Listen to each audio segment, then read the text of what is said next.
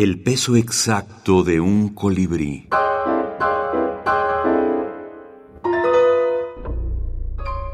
Autores de la minificción. Emiliano González.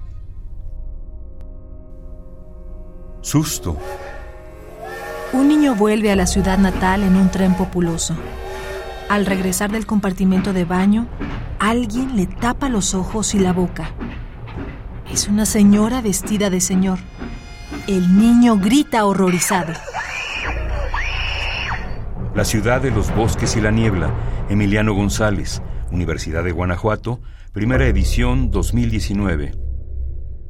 Algunas de las cosas muy interesantes que hay en este libro es que eh, hay una visión poética, hay también imágenes poderosísimas, muchos de los textos me recuerdan a las greguerías, por cierto.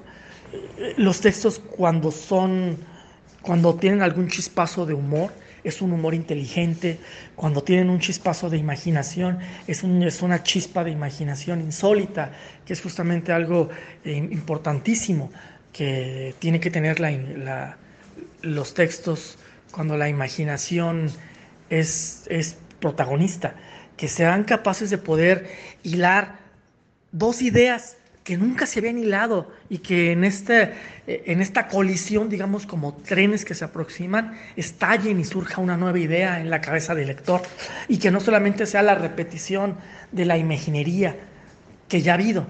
Eh, bueno, en estos textos hay, hay eso.